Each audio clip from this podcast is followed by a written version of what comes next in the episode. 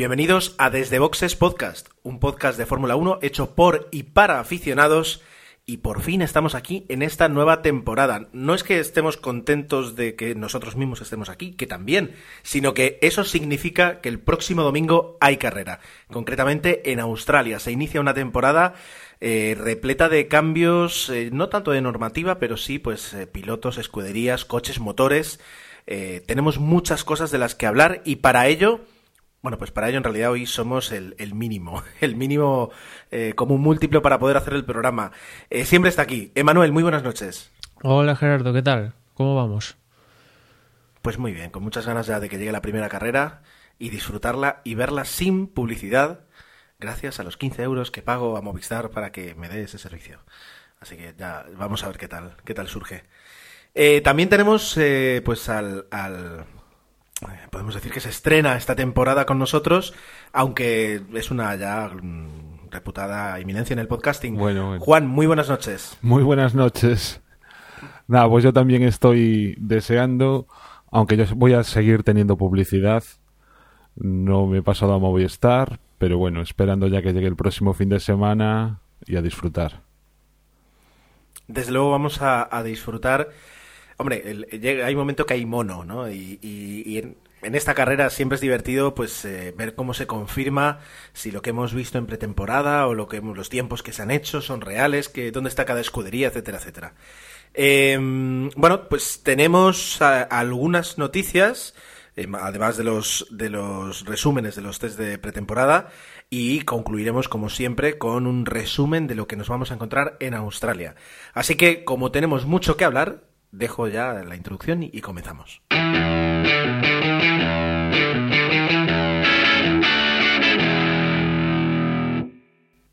Resulta casi imposible comenzar con una noticia diferente a la que ha robado más titulares durante las últimas semanas eh, en, en todo lo que es el entorno de la Fórmula 1. Eh, el accidente, el ya famoso y misterioso hasta cierto punto accidente de Fernando Alonso, bueno, pues eh, hemos leído mucho sobre él, mm, muchas elucubraciones, en realidad, pues datos los que hay, pocos, y eso es parte eh, justamente de, de que se hable tanto de ese accidente, de lo, de lo que realmente ocurrió y de lo que le pasó a Fernando. Y parece pues que McLaren en un símbolo de, buscar transparencia ha solicitado a la FIA que, soli- que, investigue el accidente, ¿verdad, Emanu- Emanuel? Sí, así es.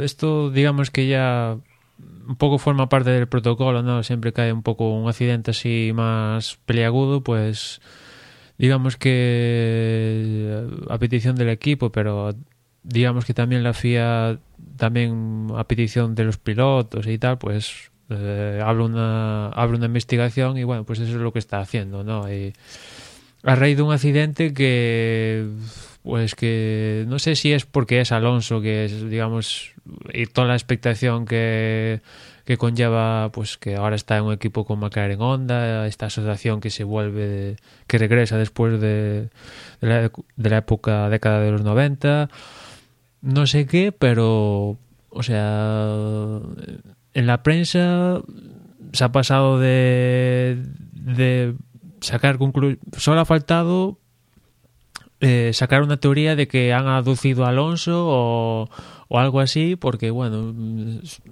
periódicos en Inglaterra han dicho que igual Alonso no volvía a correr, eh, se ha dicho que ha- se ha, ah, cuando se despertó tras eh, quedar inconsciente que se despertó estando en, en el 96, o sea, unas cosas que no sé de dónde lo han sacado, si directamente se han inventado o no sé con qué propósitos, no sé con qué propósitos, si retirar a Alonso, si minarlo o no sé. Es totalmente extraño.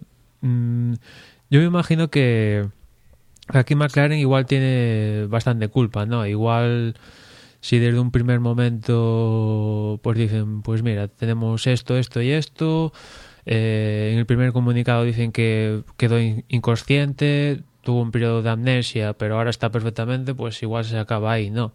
Pero todo esto de que tuvo un periodo de amnesia, que quedó inconsciente, no lo supimos a primera instancia, nos enteramos cuando llevaba... Mmm, no sé, cuando ya salió de esos tres días que estuvo en el hospital en, en Cataluña, nos, digamos que llegaron a empezar a, llegar trozos de la información, ¿no?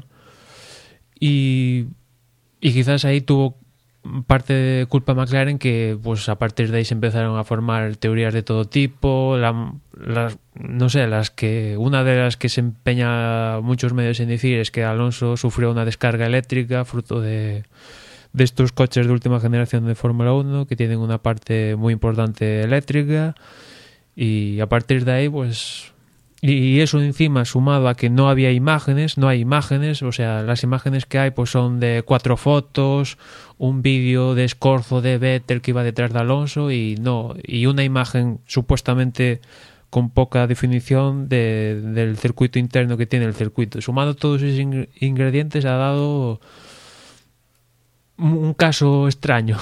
Yo creo que lo que, lo que tú comentas eh, es más clave. Es decir, la primera información que llega del accidente es que Fernando está perfectamente y que va a pasar noche en el hospital por mera precaución.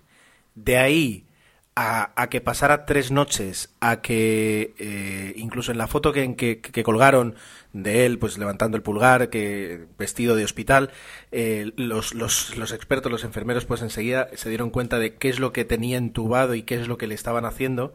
Eh, desde luego no es una simple un, un, simple procedimiento por precaución, sino que realmente es, es, es, un examen exhaustivo para ver qué es lo que ha ocurrido.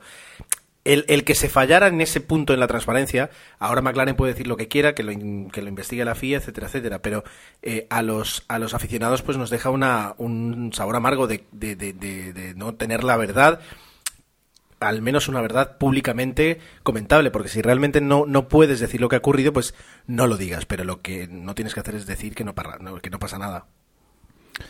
Hombre, por un lado...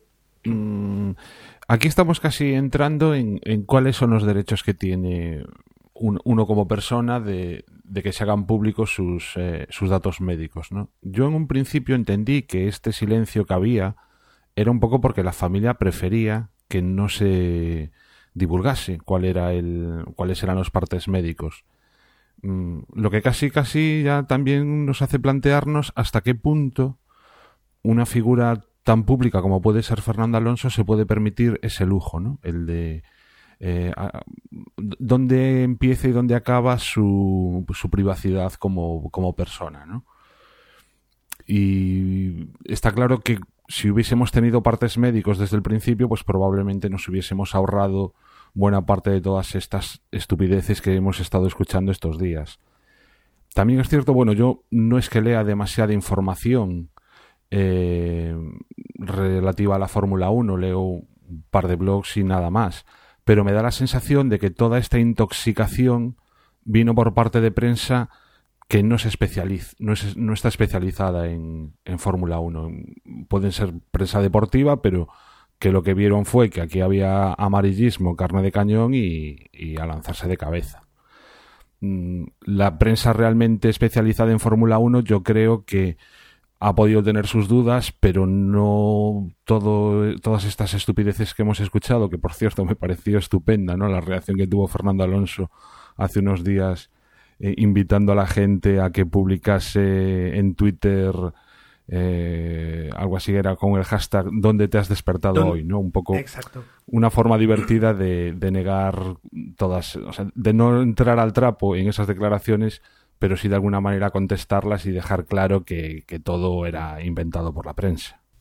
No, sí, desde luego amarillismo en cuanto a esta noticia ha habido a, raudales, ¿no? O sea, no, sé qué, intención hay.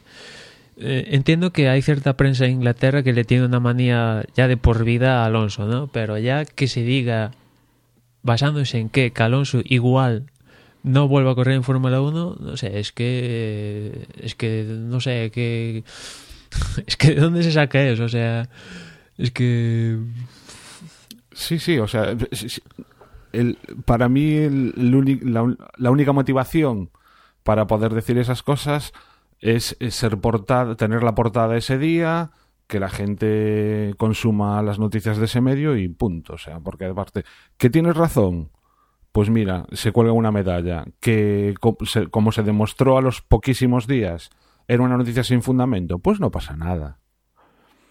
En esta- o sea, n- no, es, no es solo cuestión del, del periodismo deportivo, ¿no? Yo creo Sí, que es un sí. problema que tiene la prensa en general a día de hoy.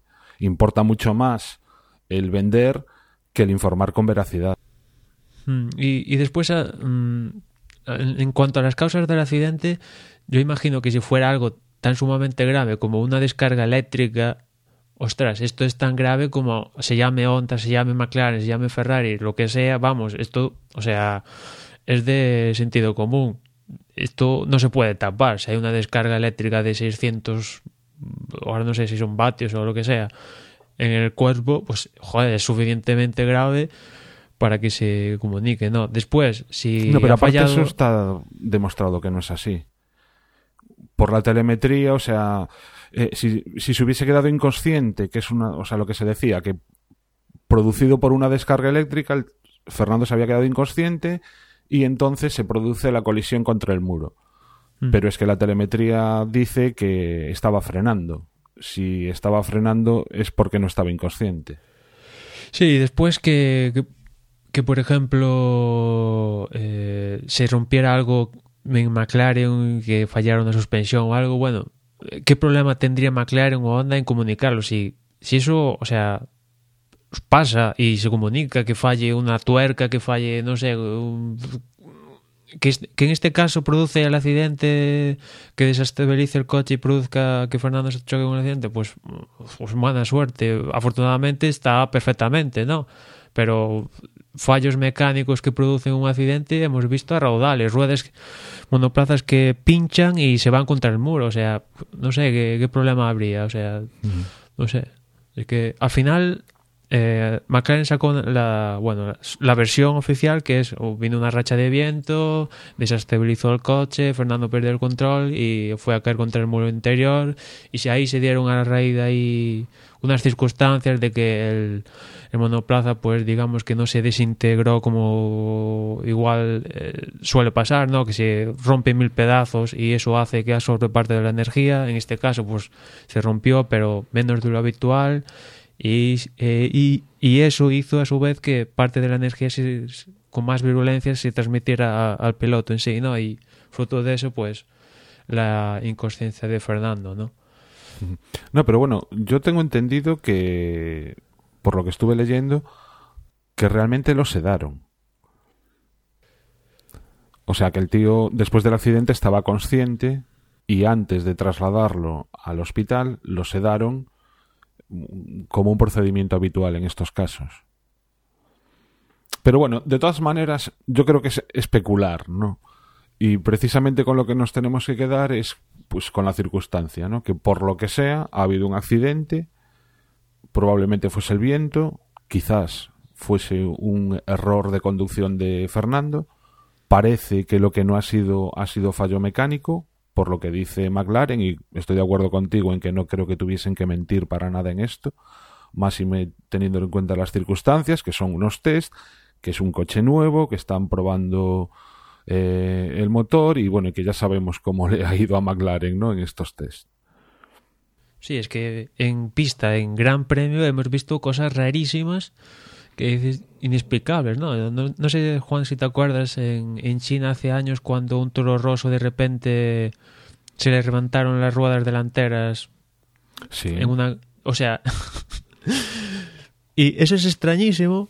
Tiene unas causas ahí que provocaron esa explosión de las dos ruedas, pero... O sea, es como de ciencia... Es de videojuego, ¿no? Pero pasa en la realidad y a mí me parece más extraño...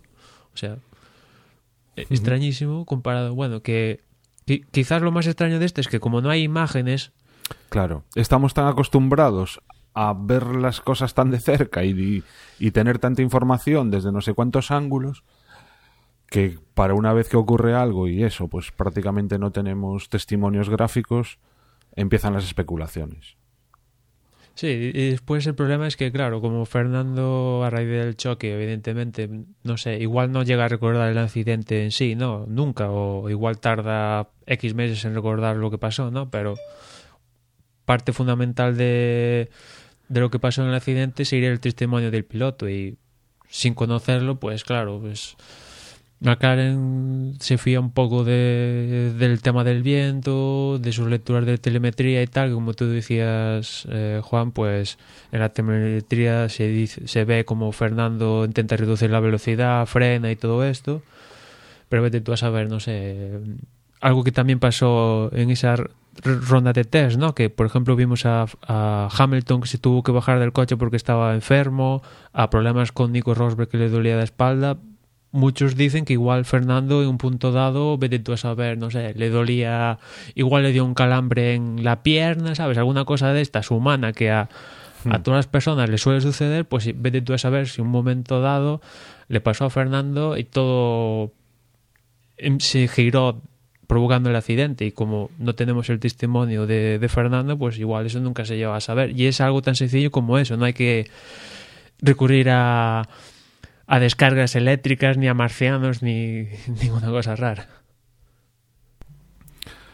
Bueno, yo ya digo, creo que con lo que nos tenemos que quedar es con que Fernando está bien, no corre, eh, no lo veremos correr en Australia por precaución, pero que para Malasia ya lo tendremos al volante de, del McLaren, que yo creo que todos tenemos ganas. Y el beneficiado Sí. de todo, Magnussen. Sí, esa es la otra pata de, de la noticia que fruto del accidente, pues por precaución médica más que otra cosa, porque incluso Fernando quería hacer la última ronda de test, ¿no? Fíjate tú. Sí, y por sí. supuesto hacer la primera carrera, pero pues por precaución médica le dijeron que si hubiera tenido, si llegara a tener un accidente en Australia, pues le podía provocar daños permanentes y tal. Y viendo que, que es la primera carrera, que el coche, el rendimiento de la escudería, pues tampoco es muy allá. No sé si se lo hubiera jugado mm, jugándose un, un mundial, imagino que sí, porque Fernando tampoco tiene un historial de muchos accidentes en la Fórmula 1. Mm, sus hospitalizaciones, hospita, ahora no me sale la palabra, bueno, su- Hospitalizaciones. Exactamente. Por causa de un accidente, yo recuerdo la de Brasil en el 2003 y poco más. O sea. Y accidentes, pues, no sé, cinco o seis accidentes en toda la trayectoria deportiva de Fernando. Con lo cual, si fuera un gran premio donde se jugara el mundial, pues igual lo veríamos en pista. Pero Hmm. teniendo en cuenta que es la primera carrera, que, que igual, igual sale la primera vuelta del gran premio y abandona porque el coche peta, pues, pues no me la voy a jugar. Sí, porque recordemos que el, el daño que ha tenido ha sido una conmoción cerebral, que eso, pues, en principio no tiene por qué acarrear ningún tipo de lesión. Y si no va a correr ahora en Australia, es única y exclusivamente como explicabas, porque si volviese a tener un accidente, volviese a tener una conmoción, el poco tiempo que ha transcurrido entre el anterior, pues sí que ya podría agravarse el pronóstico. Y simplemente eso, por precaución no va a correr. Sí, y después eh, también va a ser destacado que vuelve Malasia, que en Malasia ya sabemos cómo son las condiciones de mucha humedad, bastante temperatura. Va a llevar eh, un mes, sí, un, un poquito más de un mes sin pilotar un Fórmula 1, con lo cual, aunque es Fernando Alonso, dos veces campeones del mundo, mejores pilotos de la parrilla y tal, pues va a volver un gran premio difícil, ¿no? Porque físicamente tiene que estar al dedillo, ¿no? Porque Malasia requiere de estar en una buena condición física, ¿no? Yo me imagino que hasta igual pueda tener eh, agujetas de algún tipo en la primera sesión, una cosa así, o sea, por estando tanto tiempo sin, sin correr. Pero bueno, lo, principal es que no se ha vuelto tonto, por así decirlo, comparado. que se está preparando, poniéndose en forma para estar en Malasia y que en el momento de que esté en el Gran Premio se acabaron las milongadas estas de que se acabó Fernando en la Fórmula 1, ¿no? Y nos centramos en, lo- deportivo. Bueno, eso, y, y, la consecuencia de que Magnussen, que en principio mm. es el piloto reserva, pues correrá este domingo. Sí, yo, yo, en ese aspecto yo creo que va a ser un, uh, un premio de consolación, quiero decir, y, y, que de alguna forma incluso podremos ver el, el rendimiento del MP430 en, a manos de un piloto eh, que no sea Jenson Button o Fernando Alonso, es decir, de, de, de campeones del mundo. Creo que en ese aspecto sí que puede ser interesante. Y lo que también va a ser interesante es ver ahora el duelo entre Baton y Magnussen. Porque recordemos, o sea, si Magnussen lo hace muchísimo mejor que Baton, podríamos también empezar ahí a especular. Bueno, es prontísimo, ¿no? Para estas cosas. Pero vamos, que, que, tiene su aliciente ver ese Baton Magnussen del próximo domingo. Desde luego, desde luego. Desde luego que sí. Aunque a mí me da que lo van a pasar especialmente mal. Los dos, sí. Los sí. dos. Con lo cual, igual se consuelan con, con terminar la carrera, que al final no deja de ser triste, ¿no? Que se conformen con, con hacer las, todas las vueltas de, del Gran Premio de Australia, ¿no? Bueno, eh, podemos continuar, si queréis, eh, hacia adelante con otra noticia. Otra noticia de estas que te gustan mucho a ti, Emanuel, uh, y es que eh, la, F, la, la Fórmula 1 rechaza introducir grandes cambios en el reglamento de 2016. Es decir, finalmente, en la reunión que, que eh, tuvo a cabo hace unas semanas, no hubo unanimidad de las escuderías para aceptar esos cambios y como mínimo esos grandes cambios quedan eh, postergados al año que viene, a 2017, donde además coincidirá con, la, con, con, el aumento de la potencia disponible en los motores y también con el cambio en los neumáticos. ¿A qué grandes cambios eh, se refiere, Emanuel? De hecho, en la reunión no, no, hubo ni mayoría, que en el momento que se produjo la reunión, con simple mayoría valdrían. Hay Mercedes, que bueno, aparte de Mercedes, pues está en Force India, Lotus y Williams, esos cuatro equipos, gracias a ellos, pues se bloquearon este tipo de medidas, ¿no? Y las medidas son básicamente pues aumentar eh, la anchura de, de, monoplaza. Hace años se reduzco, creo que hasta la fecha que eran dos metros y medio y se reduzco, se redució unos, creo que diez o un poquito más. Pues la idea es volver a esos monoplazas de antaño un poquito más anchos, aumentar también la anchura de los neumáticos y después eh, está el tema del motor, que quieren, bueno, se barajaba la opción de un motor V8 biturbo mmm, que quería Eccleston y que supuestamente estaba apoyado por, por Ferrari.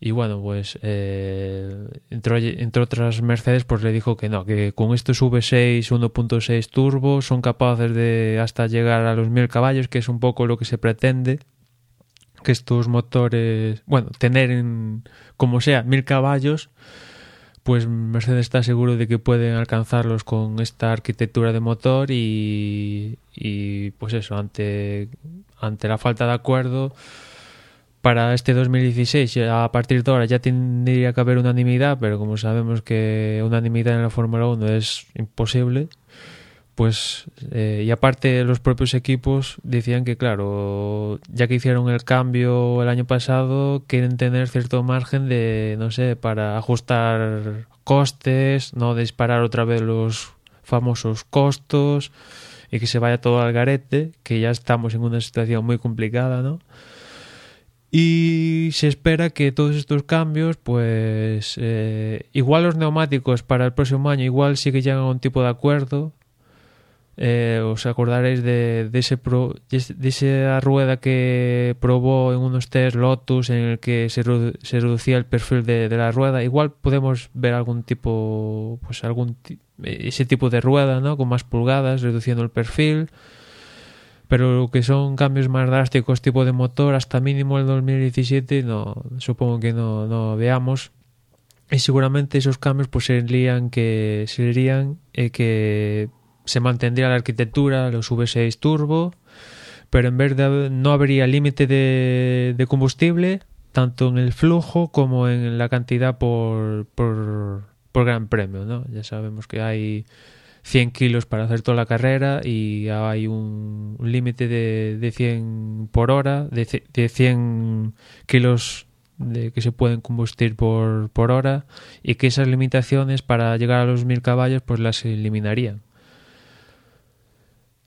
Sí, pero un poco también se decía que era mejor esperar precisamente a que haya ese aumento de potencia a realizar los otros cambios, ¿no? que económicamente saldría mm, eh, más lo sería más lógico ¿no? con toda esta política de ahorro de costes. Sí, sí, desde luego todo este tema de costos es que al final lo que quitan por una parte lo aumentan por otra parte y al final no sabes muy bien, ¿no? Porque aumentar el, el grip mecánico, por ejemplo, lo de los neumáticos, pues, pues sí, eso es sencillo, costo, pues no, no, no diría cero, pero más asequible, muchísimo, infinitamente más asequible que modificar la arquitectura de los motores, evidentemente lo es. Y aparte, como consecuencia podrías aumentar el espectáculo en pista porque al tener más grip mecánico pues los monoplazas aún podrían estar más pegados entre sí y rodarían más rápido que es una de las pegas que se dijo el año pasado que los, estos monoplazas rodaban demasiado cerca de un GP2 costando infinitamente menos. Pero en, en resumidas cuentas mmm, siguen sin tener un un, un patrón, un plan de aquí a 10 años, que tampoco es tanto, de cómo quieren hacer las cosas. Siguen cambiando cosas a salto de mata y a verlas venir. Y no se puede, no se puede actuar así porque hay unos equipos que tienen que planificar sus cosas, que tienen que recibir su dinero, que hay unos sponsors que según cómo esté el equipo pues ponen la pasta, no ponen la pasta y hay unas televisiones que pagan unas cantidades inimaginables de dinero y quieren tener audiencias y para tener audiencias hay que tener un poco de espectáculo que quizás ahora no lo estamos viendo porque un equipo lo sabe hacer mejor que el resto y tal pues pues sí realmente hay un equipo que sabe hacer que lo está haciendo mejor no pero al final vete tú a saber si haciendo el cambio o un cambio drástico de normativo tal, igual te sale otro equipo. O sea, no. Aquí no hay. Digamos, algo. Algo que digas, haces esto y automáticamente el espectáculo está asegurado. Pues, pues no. Y ya metidos en el meollo de que ya se ha cambiado los motores y tal, y que Mercedes dice que puede aumentar la potencia y tal, pues mejor quedarse así que volver a modificar los motores y tal. Aunque la idea de... Sí, Gerardo. No, digo que al fin y al cabo es, un tema de, de, economía también. Es decir, eh, resulta que no tenemos test entre temporada eh, y, y, eso ha conducido a la Fórmula 1 a ser un deporte en el que o tienes un buen coche al inicio o es terriblemente difícil eh, poder recuperar eso y poder pelear por un campeonato si en la tercera carrera no has demostrado que tienes un buen coche, eh, hemos transformado la Fórmula 1 en eso, eh, en aras y, alabando que con eso reducimos costes y hacemos de la Fórmula 1 un deporte más sostenible y más duradero por, por, por la falta de patrocinadores, por la crisis mundial que hemos tenido. Y de repente después de hacer una inversión brutal en, en, crear un coche desde, cero, en perder muchas de las cosas que se han aprendido con diferentes motores, con los sistemas de recuperación de energía, al cabo de eso alguien dice, bueno, y después de dos, de dos añitos, motor nuevo, cambio de normativa, cambio de, de, monoplazas y a volver a empezar a hacer ese gasto. No tiene el más mínimo sentido. Y además, sí, además cuando hay escuderías eh, en, el alambre. O sea, vale, que ahora vamos a tener el regreso de Marussia. Bueno, ahora Manos Marussia, que ahora hablaremos de ella. Pero Sauber, Lotus, Force India están en el alambre. O sea, Force India no pudo montar su coche hasta los últimos test porque no tenía la cantidad suficiente de dinero como para pagar a los suministradores del material.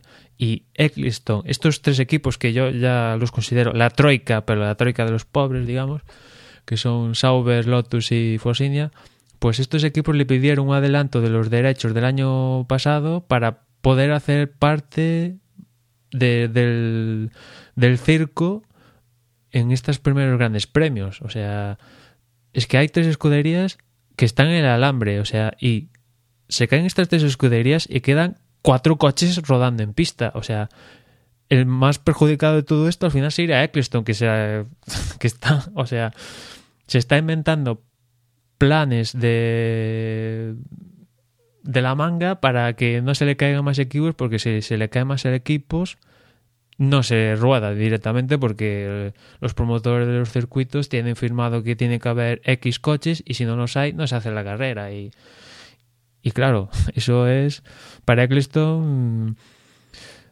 hace años, o al año mismamente, el año pasado, alardeaba, bueno, si cae este, este equipo, pues que caiga, que aquí estamos sobrados y tal. Y ahora resulta que Sauber, Lotus y Force India, a lo poco que las cosas vayan un poco cruzaditas, dejan de ir a, los grandes premios y, ¿qué nos quedamos? Con, con 14 coches o menos. O sea, no... No, no, esa, esa es la situación. Eh, el futuro que podemos tener pronto. Quiero decir, es lo que tú dices, es decir, que, que ¿y qué pasa? Que ya sabemos lo que ocurre cuando llegan nuevas escuderías a, a, intentar competir y, y, luego lo hablaremos, pero, pero hemos tenido desde, desde HRC, de, desde eh, Marusia, hemos tenido pues muchas escuderías que lo han intentado y lo único que han conseguido es, es, no voy a decir dar pena porque han competido y han hecho lo mejor que han podido, pero en, una clara desigualdad de condiciones con respecto a, a Ferrari, a McLaren, a, Red Bull, etcétera, etcétera. Y, aquí hay algo curioso pensándolo, es que si quitamos de la ecuación a Mando Marusia, lo que voy a decir habla de la desigualdad, ¿no? Y es que todas las escuderías, salvo Marusia, en los últimos cinco años al menos han conseguido un podium. Y para llegar a un podium en Fórmula 1 se supone que tienes que tener cierto nivel, ¿no? Y que Sauber, Lotus, victoria hace dos años, o sea, y Sauber podiums hace en un, pues Sergio Pérez y Kobayashi hicieron podiums. Y Force India el año pasado Sergio Pérez hizo podiums. Que estas tres escuderías las estén pasando canutas, aquí falla algo del reparto de todo el dinero que se gana en la Fórmula 1. Pero, Emanuel, ¿cuál es el patrocinador principal de McLaren? Es lo que iba a decir yo ahora.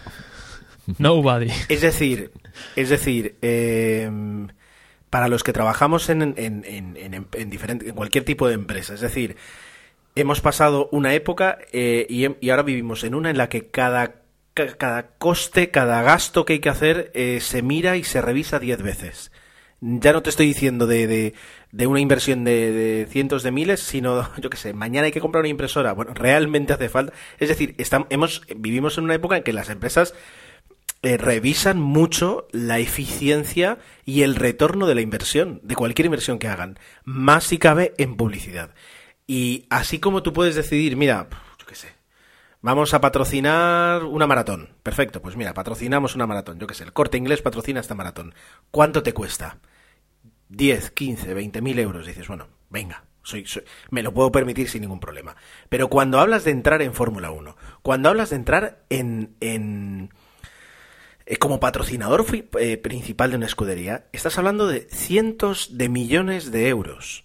¿Y uh, cuál es el retorno de eso? Es decir, realmente ahora mismo, quitando como, como entidades como el Santander, como Malboro, es decir, eh, grandes, grandísimas empresas, pero que aún así tienen que soltar una pasta brutal, la gente se lo piensa mucho más. Y, y hemos creado una Fórmula 1 donde solo nos vanagloriamos de, de cuatro escuderías. Eh, Ferrari, McLaren, Red Bull y Mercedes. Todo lo demás no recibe ni un 20% de cámara, diría yo. Y a ver, eh, Emma, tú que eres un fan, tú que eres un fan acérrimo, dime tres patrocinadores de Force India. Pues, pues te digo, los mexicanos, o sea, Claro, Telmex y todo esto, eh, Sahara, que no sé qué coño hace. Y ya está. No, o sea, no me pidas mal. Tequila México no sé qué por Sergio Pérez y, no sé más. Pues, pues escúchame una cosa, es decir, ya no es el tercero. El quinto patrocinador de, de, Force India tiene que estar soltando tranquilamente 10, 12, 15 millones de euros. el quinto. Imagínate el primero. Que e, es una situación complicada. Y yo creo que, que, que se ha montado un circo demasiado caro para lo que para lo que eh, el mundo ahora mismo es capaz de pagar. Y lo, los últimos inventos, que yo creo que no hemos hablado suficiente de ello, los últimos inventos de Eccleston de, montar una Fórmula 1, una Fórmula 1 yo diría alternativa. Es decir, vamos a montar grandes premios en la India, en Corea, en Rusia. Eh, vamos a, llevar la Fórmula 1 donde está el dinero. Se llevan un producto a un sitio donde hay inversores, pero donde el producto no gusta. Y, y eso es un problema.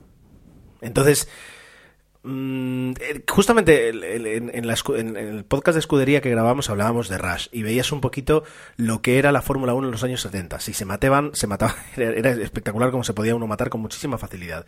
Pero te das cuenta de la diferencia de costes que ha tenido este deporte. Es decir, se ha catapultado a una, a una dimensión diferente. Que, el negocio es demasiado caro, vamos, eso estoy contigo al 100%, firmo donde quieras.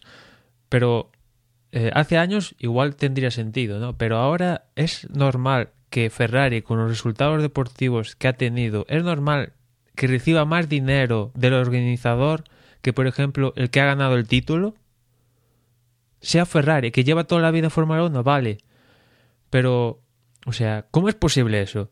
Que Ferrari, que, que el año pasado creo que ha quedado cuarto en el Mundial de Constructores, reciba menos dinero que Mercedes, que ha arrasado, que ha ganado menos tres carreras todo, que ha hecho poles, menos una ha hecho todas las poles, reciba menos dinero del organizador que Ferrari, Yeah. o sea, hay que, tiene que haber un reparto más equitativo y eso a la larga habría más dinero para que otras escuderías pues puedan tener cierto nivel, porque a ver, Mercedes va a tener dinero siempre, salvo no sé que mañana caiga un meteorito. Ferrari va a tener dinero siempre, salvo que mañana caiga un meteorito. Red Bull va a tener dinero siempre, salvo que caiga un meteorito. McLaren, bueno, va a tener dinero siempre, salvo que caiga un meteorito que igual cae, ¿no?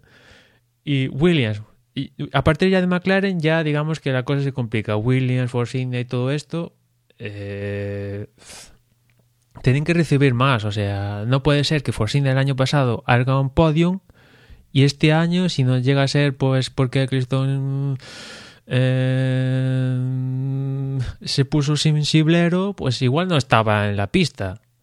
O sea, no puede ser eso. O sea, alguien que. mm, que consigue. O sea, Lotus hace tres años. Hace tres años, ¿no? Estaba luchando por el campeonato del mundo con Raikkonen. De aquella manera, pero lo estaba haciendo. Y ahora tiene que pedir dinero para poder estar en pista. O sea, no. O sea, no. No puede ser. No puede ser que Ferrari no puede ser que Ferrari reciba más dinero por, ser histórico. Vale que Ferrari, yo le, le, reconozco a Ferrari todo lo que quieras, que ha estado siempre en la Fórmula 1, que da una imagen brutal y todo lo que quieras, pero no puede ser. Aquí hay unos méritos deportivos, si lo haces bien, ganas un montón de pasta, pero si lo haces mal, no. O el que gana, o el que gana, pues va a recibir más dinero que tú y, y, hay un, y mínimamente todos los, todas las escuderías reciben X dinero, o sea, mínimamente. No puede ser como el caso de, de Marussia, que, que finalmente va a estar en la parrilla. Bueno, dicen que va a estar, han basado los crash con un coche del año pasado adaptado a la normativa de 2015 de aquella manera, pero bueno, lo han pasado el crash test, han anunciado como piloto a Willie Stevens, el que estuvo el año pasado en Caterham haciendo la última carrera con en, en Abu Dhabi, falta por anunciar otro piloto, pero bueno, en teoría van a estar ahí, pero no puede ser que Manuel Marussia vaya a estar, por un lado va a estar digamos, eh, para recibir el dinero que el año pasado logró Jus Bianchi, gracias a esa, creo que fue novena posición en, en Mónaco. Y por otra parte, en gran medida va a estar Manu Marussia eh, en pista porque dos de los más importantes acreedores de Marussia pues son McLaren y Ferrari, que evidentemente les compensa que la escudería les compensa que la escudería siga funcionando para que a la larga, no se sabe cuándo, pero a la larga le paguen lo que le deben, que son unos cuantos millones de euros. Con lo cual, no sé. Y, y al final, todos sabemos que Manuel Marussia va a estar dando pena en los últimos de, de la pista. Y para tener a un- una chicán ahí, pues no, no sé si será la mejor. Pero bueno, ya sabemos cómo, cómo va esto, de qué va esto. Lo hablaremos después, pero ¿serán capaces de hacer un tiempo que les permita correr? ¿O s- habrá... eh, mirarán para otro lado? Mirará. Si no pueden, mirarán para otro lado. Como, como ya lo han hecho otras veces. O sea, lo que no puedes eh, es confirmarle. Eso es cuando llega un momento cuando, cuando mezclas demasiado. eh, cuando mezclas demasiado el deporte con, con cosas que no son con cosas que no son el deporte. O sea, lo que no puedes hacer ahora es, es decirle a, a Marusia, a, a todas las empresas que están metiendo dinero, es tú mete dinero, saca el coche y luego ya veremos si cobras. Si corres, perdón. Y si cobras. Eh, no tiene sentido. Eso, eso no se, no se puede hacer. No lo pueden hacer. Mi- mi- mi- mucho menos en la primera carrera. Si ya luego el coche es una carraca que no hace más que. am, Gerardo, es que es un coche del año pasado. y, y ya era una carraca del año pasado. Pues eso. Pues, Pero pues bueno, con, tienes. con ese con el coche del año pasado, el 107% lo podrían pasar. Ahí, ahí sí estoy seguro, pero claro. Este año los coches en principio van a correr más. Ya, ya, pero teniendo incluso teniendo eso en cuenta, entraría dentro del 107%. Por los pelos, pero entraría. Pero estábamos hablando de que igual 6 segundos, ¿sabes? O sea, pasan el Por 107%, pero estando a 6 segundos, que dices, ¿cómo?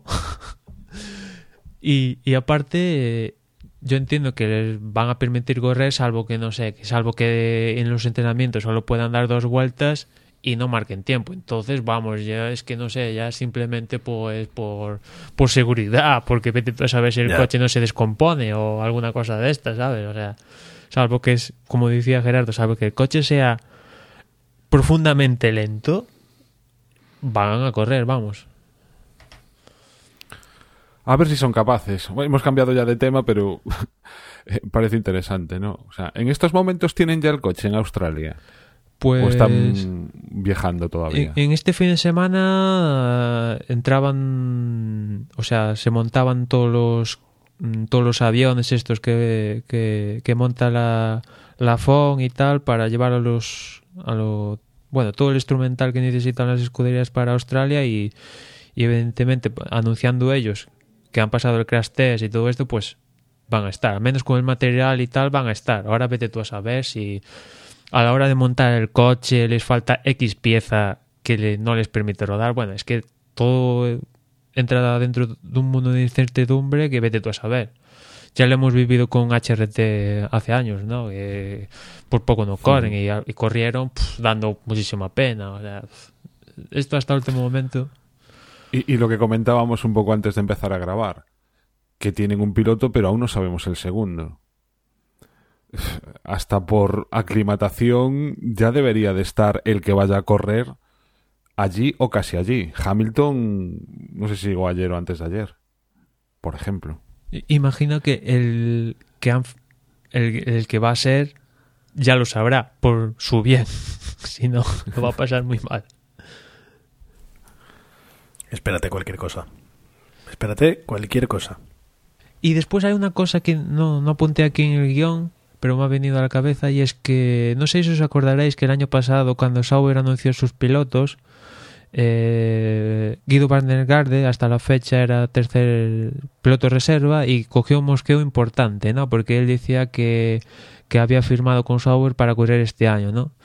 Y hace poco trascendía que Van der Garde había presentado una denuncia para que Sauber para, para obligar a Sauber que le, permitiera correr en Australia. Y al, parecer había varios tribunales en Suiza, si no voy mal, que, que le había dado la razón a, Guido van der Garde, ¿no? Y que evidentemente van der Garde había puesto la demanda en, en el condado, creo que es Adelaide o algo así, que en, donde está, bueno, donde se va a correr en, en Australia.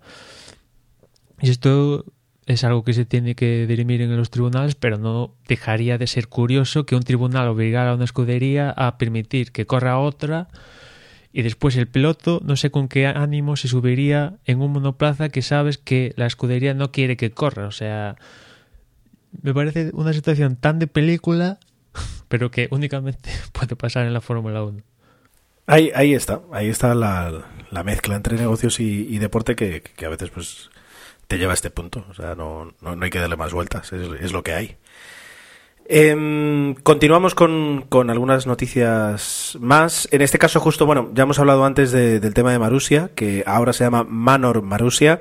Y eh, bueno, pues ya tenemos, tendremos que ver si, si aparece o no.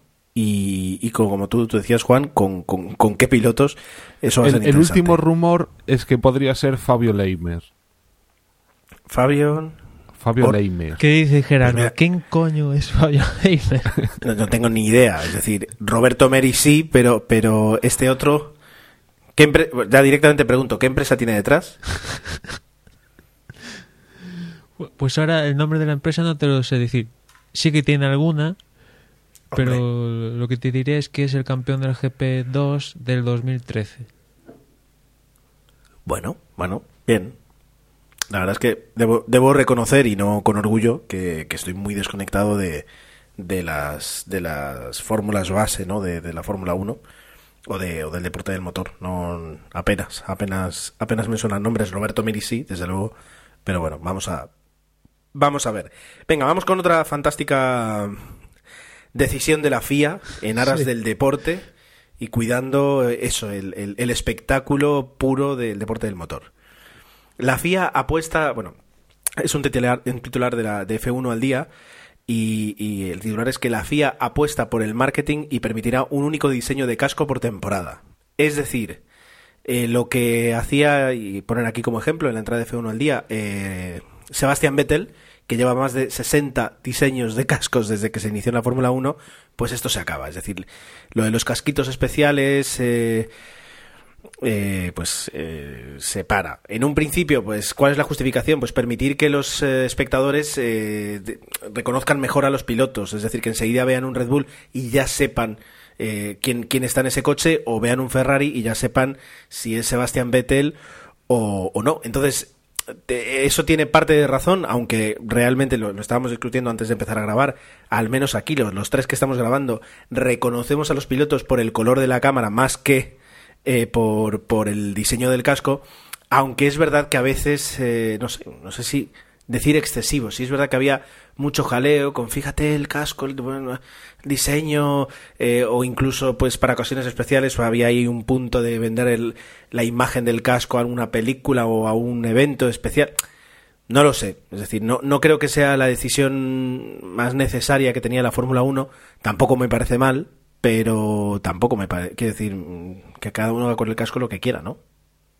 Sí, sí, yo creo que, que, esto antes de ponerlo en el reglamento directamente hablas con los pilotos y un poco de sentido común. Yo eso de, lo de Vettel de sesenta y pico cascos lo veo una exageración, pero antes de poner la norma en el reglamento deportivo de la Fórmula 1 de que solo se va a permitir un diseño que sea sustancial sustancialmente el mismo en todos los grandes premios, pues antes hablo con los pilotos, oye, un poco sentido común, más o menos que sea lo mismo y tal, y no estar en cada sesión del Gran Premio, porque Vettel incluso lo hacía en cada sesión de, un Gran Premio, pues yendo cambiando de cascos. Eso ya me parece una exageración, aunque viendo el reglamento en profundidad te encuentras que está auto... hay pocas cosas que no estén en el en, en, el reglamento, porque en el reglamento aparece hasta a qué temperatura tiene que estar la sala previa de los pilotos antes de salir al podio, el número de botellas que tiene que haber de agua en esa sala, o sea, si ya hay eso, pues evidentemente, pues, ¿cómo no va a haber esto de los cascos? Yo solo voy a decir, con esa frase de ni olvido ni perdón, que esta FIA fue la que el año pasado eh, hizo pruebas con cornetas en los tubos de escape para mejorar el sonido de los monoplazas. Yo simplemente mm. añadir que si realmente lo que quieren es pensar en, en, el público, en los que vemos las carreras, y quieren que identifiquemos perfectamente a los pilotos, que sí que saquen una normativa en que se diga que en el coche se lea perfectísimamente el número. Esa es la mejor forma de poder identificarlos. Y también a mí, que Vettel tenga un casco por carrera, pues me da igual, realmente. Imagino que al único que le fastidia será el que coleccione cascos. Que tendrá que estar dejándose la pasta carrera tras carrera. Eh. Pero a mí, o sea, como espectador y como aficionado, el tema, o sea, me parece algo mm, absurdo el estarse planteando en que si pueden usar dos, tres o cinco cascos. O si no, Yo- o uno nada más. Yo incluso vería más efectivo que la norma dijera que en los cascos no se permite ningún patrocinio de ningún tipo, porque eh, los patrocinios tapan el diseño de, los cascos, que son los mismos en los dos pilotos, y eso en gran medida dificulta que se pueda ver el diseño de los cascos. O sea, si quitas eh, el patrocinio de, yo qué sé, de la típica banda que aparece en la parte superior de los cascos, que prácticamente está en la mayoría de ellos, quitas eso y, y deja, o sea, que no haya ningún patrocinio en los cascos, pues se va a poder, se ve más franja, simplemente así de, de los cascos. Me parece más, me parece más efectivo que, que total los patrocinios en los cascos se ve poco, digamos. En las subjetivas apenas se ve la cocorota y poco más. O sea, y no hay ningún patrocinio ahí en la cocorota, ¿no? O sea. Pero bueno, ya hemos visto cómo. Perdona, y Gerardo, tú que estuviste eh, de público en, en una carrera a pie de pista, Sí. ¿es, ¿es algo que realmente sí sea identificativo? El casco. Bueno, eh, a ver, primero, como digo, lo que sobre todo te hace ver quién es es la cámara, el color de la cámara. ¿Vale? La cámara en T que siguen teniendo. De esa forma es como realmente los, los identificas mejor, incluso a pie de pista, en, en carrera. Ahora, por ejemplo, me dices, eh, cuando estuve en China, pues eh, en, en 2006, estabas en una grada eh, donde veías los coches llegar, irse y, y- otras partes del circuito ya en la lejanía. Ahí, eh, el- si había un color muy diferente entre dos pilotos, sí, quiero decir, eh, si Lewis Hamilton lleva un color eh, amarillo del casco y Nico Rosberg lo lleva azul, pues eh, ahí sí. Como entremos ya a hacer diseños y hacer pues ahí dibujitos y ahí se pierde por completo. En un gran premio como en Valencia 2008, eh, el, el sitio donde estábamos sentados era tan malo, el coche pasaba a tanta velocidad que no tenías apenas tiempo de saber quién era. Entonces ahí ya tirabas un poquito de orden o de, bueno, pues este es o, o- o Fernando o, o más Felipe. Quiero decir, ya, era diferente en ese aspecto. El color de los cascos, a ver, ta- también se me ocurre una cosa, es decir, puede ser interesante que la FIA se refiera a cuando vemos los pilotos en, en, en el paddock o en el pit lane o esperando a que se lance la carrera o en ese aspecto sí que puede ser interesante porque los ves en su mono y el único, la única distinción que tienen, eh, a no ser que tengan una fisonomía muy diferente, es el, el casco. En ese aspecto que no había caído, caigo yo ahora, en ese caso sí que tiene todo el sentido del mundo el eh, pe- pedir un, un- una forma en la que el, el- el usuario, el, el espectador, este- pueda distinguirlos en, en los Pues momentos mira. en los que no está en carrera. En ese caso, el numerito, igual que lo pido en el coche, en el También. mono. Sí, sí, sí. Bueno, está claro que si se quisiera identificar perfectamente a los pilotos, nos ponemos drásticos. Uno lleva casco negro, otro blanco, y nos dejamos de. de Pim, pam, es, pum. es que si nos ponemos No, así, bueno. o directamente, que hay otra idea, que por ejemplo en Estados Unidos lo hacen, ¿no? Que un monoplaza pueda llevar X patrocinadores de X colores y otro monoplaza de la misma escudería. Pero claro, ahí ya seguro que dirán, bueno, es que el pilo- eh, los espectadores no, llegarían a la conclusión de que dos, coches con diferente diseño pues son de la- pertenecen a, mi- a la misma escudería. Bueno, pues pues, pues podría ser otra solución. ¿Por qué los dos Mercedes tienen que tener el mismo color? Igual Hamilton tiene el patrocinio de Petronas y tal, lo que quieras, y igual Nico Rosberg pues viene de HL y pinta todo el Mercedes amarillo, por decir. Que en el reglamento está prohibido eso. Y hay otros escenarios que, por ejemplo, en Estados Unidos esto está al orden del día. Bueno, a ver, vamos, vamos a ver, vamos a ver qué es lo que, qué es lo que ocurre y, ya digo, si finalmente en ese aspecto sí que, sí que puede tener alguna utilidad, pero, pero bueno, queda todo por ver. Bueno, eh, entramos si queréis un poquito a hacer un resumen rápido de lo que han sido los, los últimos test de pretemporada. Emma, ¿te atreves tú? Sí, pues eh, en resumidas cuentas, no, pues más que entrar en día a día de lo que pasó en los segundos y los terceros días de test, pues eh, básicamente, eh, en resumidas cuentas, el que hizo más vueltas fue Mercedes y el que marcó mejor tiempo fue Mercedes, en este caso Rosberg, y el segundo, pues será la circunstancia que en el último test también fue también fue mm, Hamilton. Y descontando a Mercedes, pues teníamos cosas como que, por ejemplo, Sauber fue el segundo, el segundo equipo con más kilómetros a lo largo de toda la temporada, de toda la pretemporada, perdón. Toro Rosso el tercero, Ferrari el cuarto, Williams el quinto, Red Bull el sexto, Lotus el séptimo. Hay que decir que aquí Lotus creo que faltó un día de, de los 12 que hubo test. Force India que se perdió la primera tanda de test y después eh, los segundos los hizo con el coche del año pasado y hasta los tres últimos días de, de test en Barcelona no pudo llevar el coche de, para este año. Y en el último puesto McLaren que apenas rodó 380 vueltas más o menos unos 1751 kilómetros. Comparados con los 6121 kilómetros que ha hecho Mercedes pues evidentemente son el noche y el día y mmm, no sé cómo lo veréis vosotros, más que los tiempos, quizás más importante el número de vueltas, ¿no? Pues más o menos mmm, te voy a decir dónde puede estar cada uno, ¿no? Está claro que todo el mundo coincide que Mercedes está en otro mundo, después pondrían a los Williams, y a partir de ahí pues está un poco la duda. Se habla mucho de Ferrari que supuestamente se dice que ha pegado un gran salto y que incluso puede optar a podium. Está la duda yo al menos tengo la duda de Red Bull que en la temporada han alternado días un poco buenos con días muy malos. Y hasta que lo veamos en pista yo no sé dónde puede estar Red Bull. Eh, Lotus Mm, parece que han salido del sótano del fracaso del año pasado y parece que pueden estar dando la pelea. Hasta qué punto pueden hacer un Williams del año pasado, pues habrá que verlo, ¿no? Este año parece que el nivel medio de la parrilla ha aumentado y eso igual les dificulta tener tanto estar tan beneficiado como el año pasado lo estuvo Williams, ¿no? Después Toro Rosso, que presenta dos novatos como Verstappen y Carlos Sainz básicamente se han dedicado a hacer un montonazo de vueltas.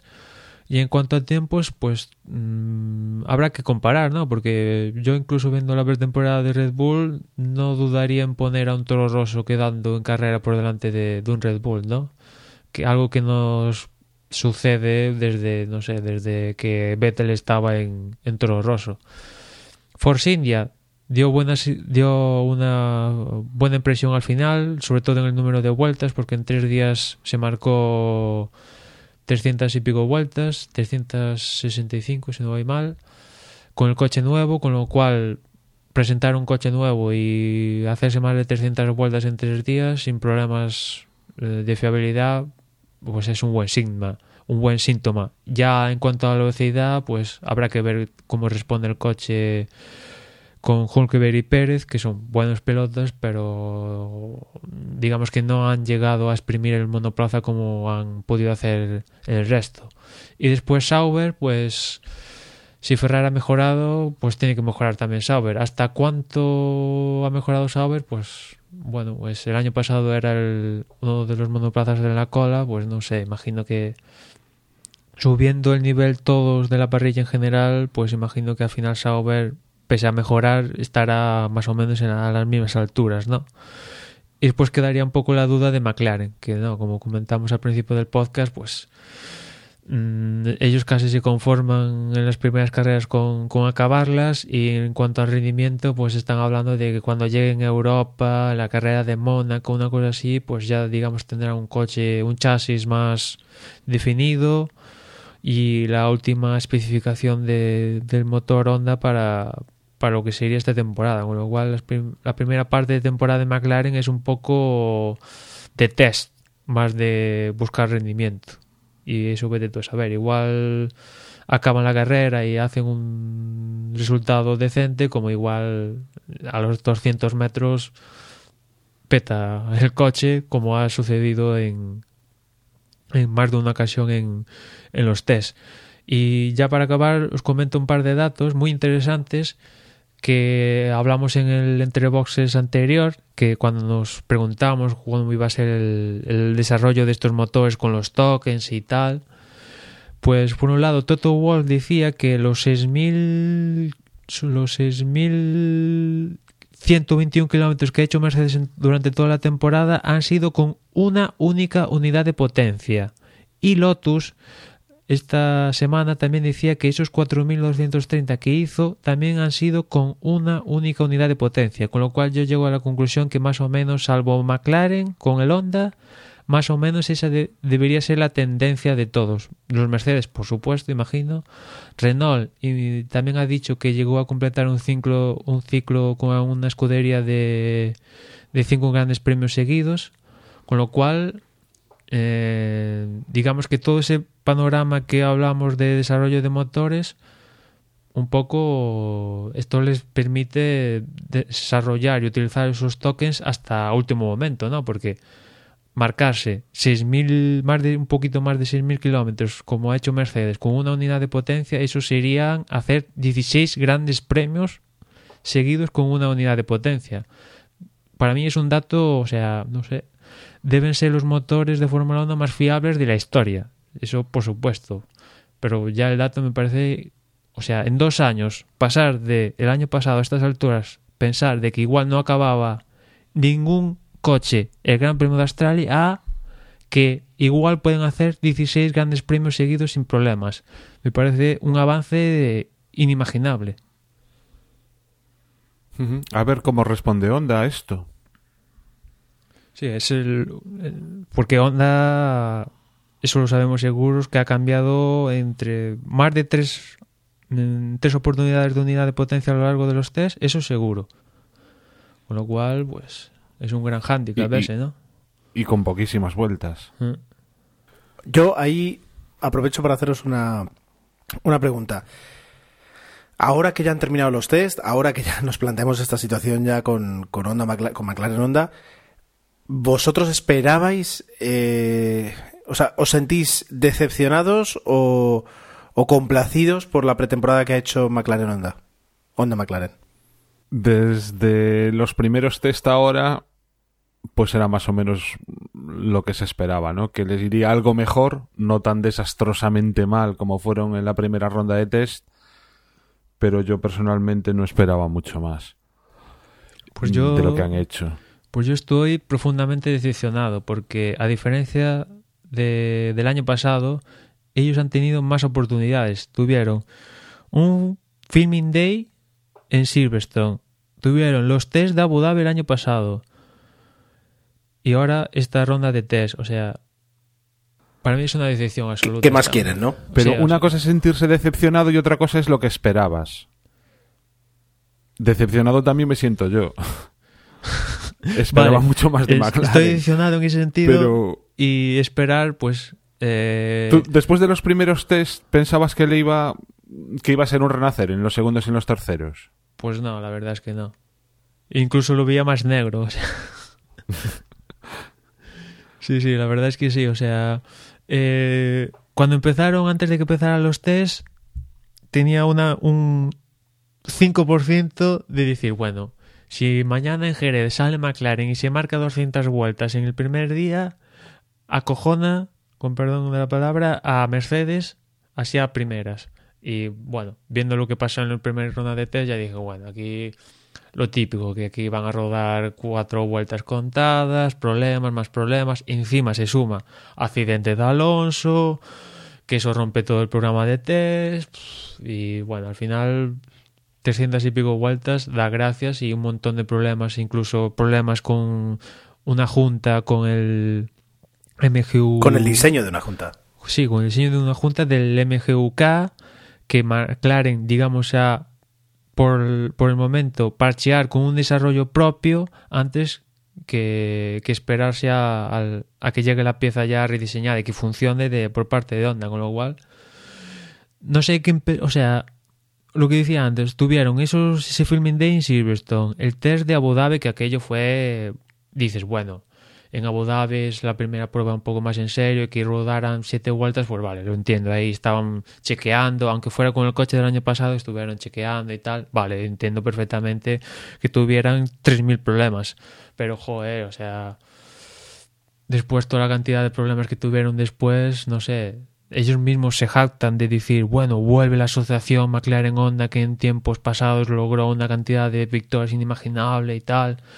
Y vale, dicen que tienen mucho potencial y lo tienen, pero de potencial, aquí Ferrari ha vivido de potencial los últimos seis años y se ha comido un rosquito. Las cosas se demuestran en la pista y McLaren de momento no ha demostrado nada.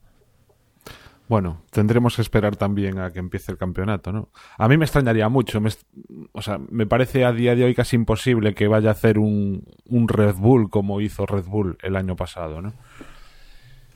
Pero yo, yo qué sé, tampoco decepciona. Tampoco me iba a impresionar, iba a decir, ay va, qué bien está McLaren, si al final pues es el cuarto o quinto coche en Australia. Y, y, encima este año es que eh, como decía antes, el nivel medio de la parrilla ha mejorado notablemente. O sea, el año pasado, haciendo tres cositas bien, pues ya te estabas a lo menos en puntos, ¿no? Pero este año es que mira Sauber, o sea, mira todos, o sea, mira Force India que planta el coche nuevo, tres días y 300 y pico vueltas sin ningún problema, o sea, es que, bueno, yo no descarto que McLaren quede por delante de Manuel Marussia y da gracias. ¿Crees que solo va a estar, o sea, crees que va a ser el último? O sea, es que el resto, viendo la pretemporada, seguro. Diría, seguro. Después en carrera, y encima no estando Fernando, que eso resta mucho rendimiento en la escudería, pues... O sea, pero entonces no le das ni la más mínima posibilidad a que suceda lo que sucedió el año pasado con Red Bull. No digo que quede un McLaren tercero. No, yo no le Pero un McLaren quinto, sexto, eso lo descartas totalmente. Yo totalmente. O sea, el nivel medio de la parrilla ha aumentado de una forma gigantesca. O sea,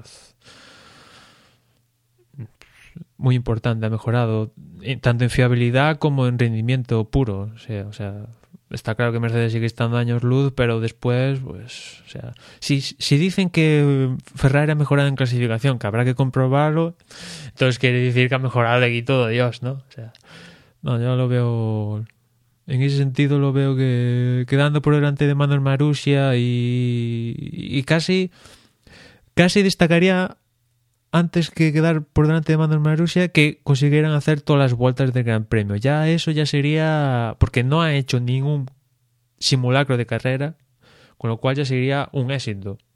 Marcase ahora no me acuerdo cuántas vueltas es el Gran Premio de Australia, pero las sesenta y pico que sean, sin digamos problemas así aparentes, pues ya sería un éxito, ¿no? Y después ya llega Malasia, que tiene más semanas y ya vuelve Fernando, pues no sé, pero ya cuando Eric Bouyer y el resto de la de la planta noble la, planta noble dicen que hasta Europa, Mónaco no veremos un McLaren más competitivo, ya te indica que vamos.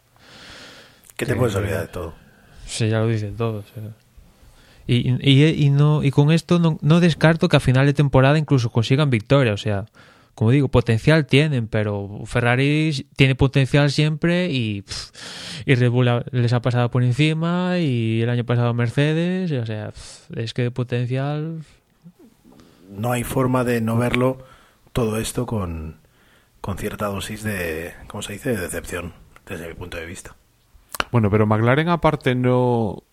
Y teniendo en cuenta que también el primero y el segundo están claros, no, sentís mucha curiosidad, mucha, no sé, yo es que estoy deseando ver en qué acaba, cómo tenemos que mover esas fichas, ¿no? Pero, pero Juan, es la misma, es la misma curiosidad que yo tenía a principio de temporada, porque es que la pretemporada de McLaren no me ha dejado clara nada. Entonces volvemos a, a, a, empezar de cero para saber qué es lo que, qué es lo que puede hacer o no McLaren. Ya, pero olvídate de McLaren. La situación esa que vemos, esa igualdad O sea, ¿quién, quién, quién lo va a hacer mejor? ¿Force India o Sauber?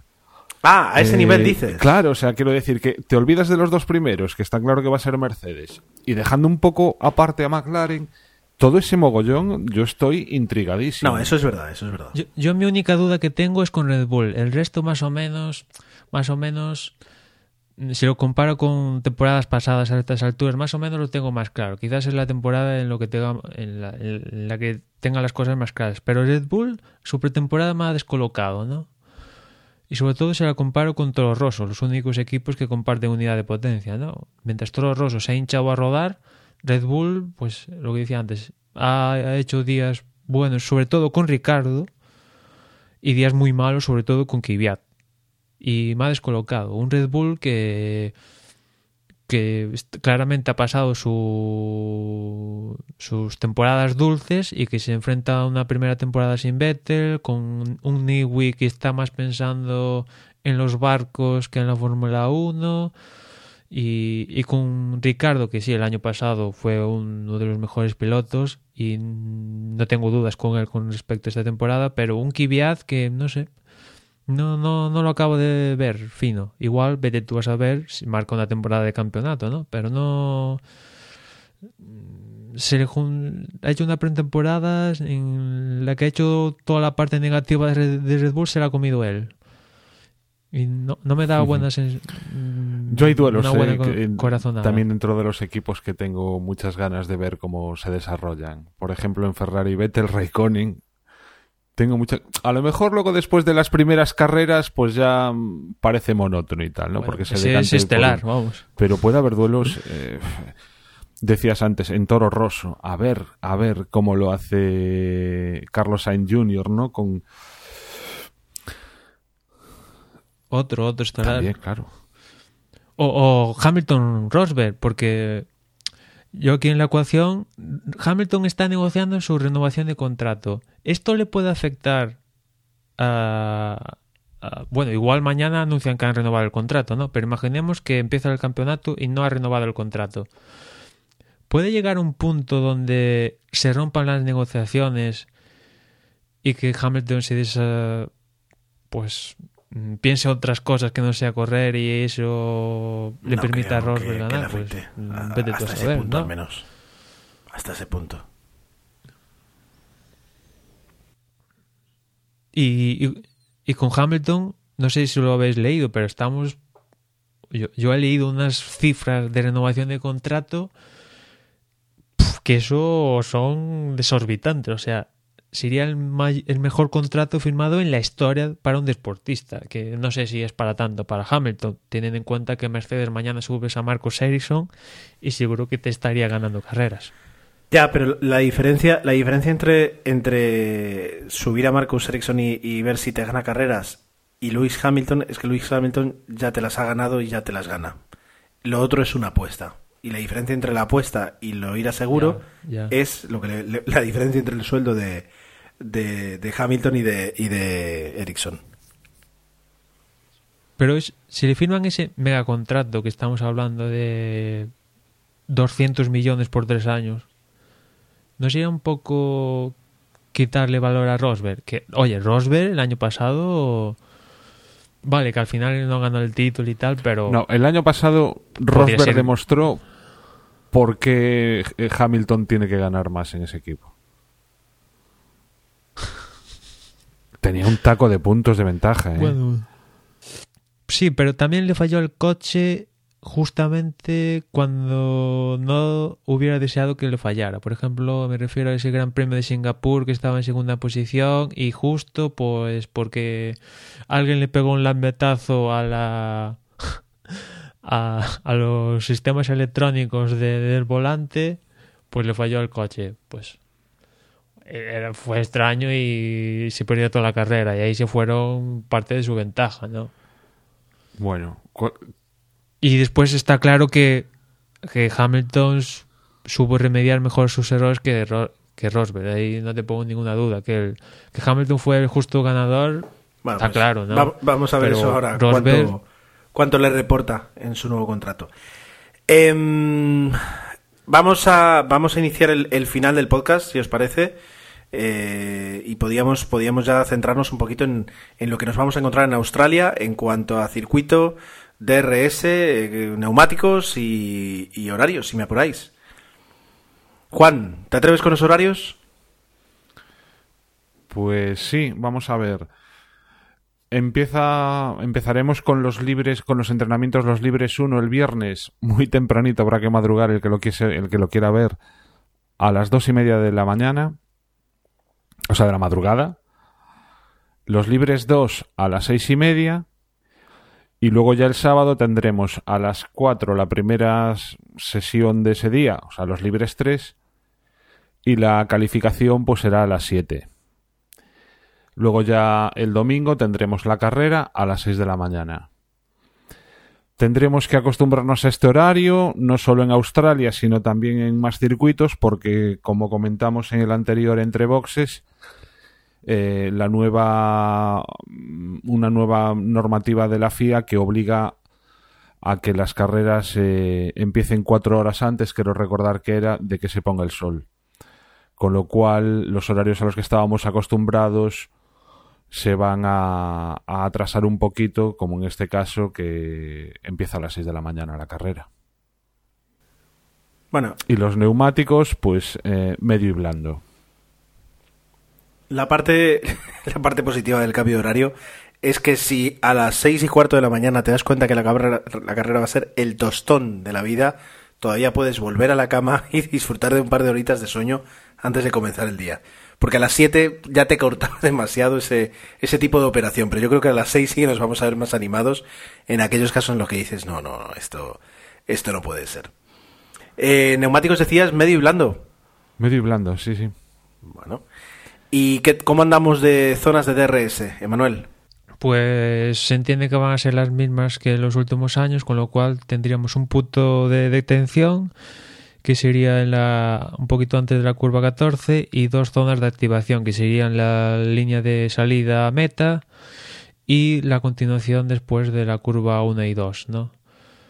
Esas dos zonas que tradicionalmente en Australia suelen dar bastante adelantamientos, ¿no? Sobre todo teniendo dos zonas consecutivas, pues en teoría debería permitir el, unos cuantos adelantamientos y, y en Australia no sé, bueno, es sería tonto mirar la meteorología, pero no descartaría que cayera algún chubasco aislado, sobre todo el año pasado en clasificación cayó una buena bueno, cayó agua, aunque los Mercedes consiguieron la pole, pero no descartaría que, que volviera a caer algo de agua en clasificación o en carrera que, bueno, le daría un poquito de salsa al Gran Premio, que ya de por sí Australia como solemos decir habitualmente, es un circuito especial y que puede dar carreras que sí, interesantes y que un poco hagan cambiar el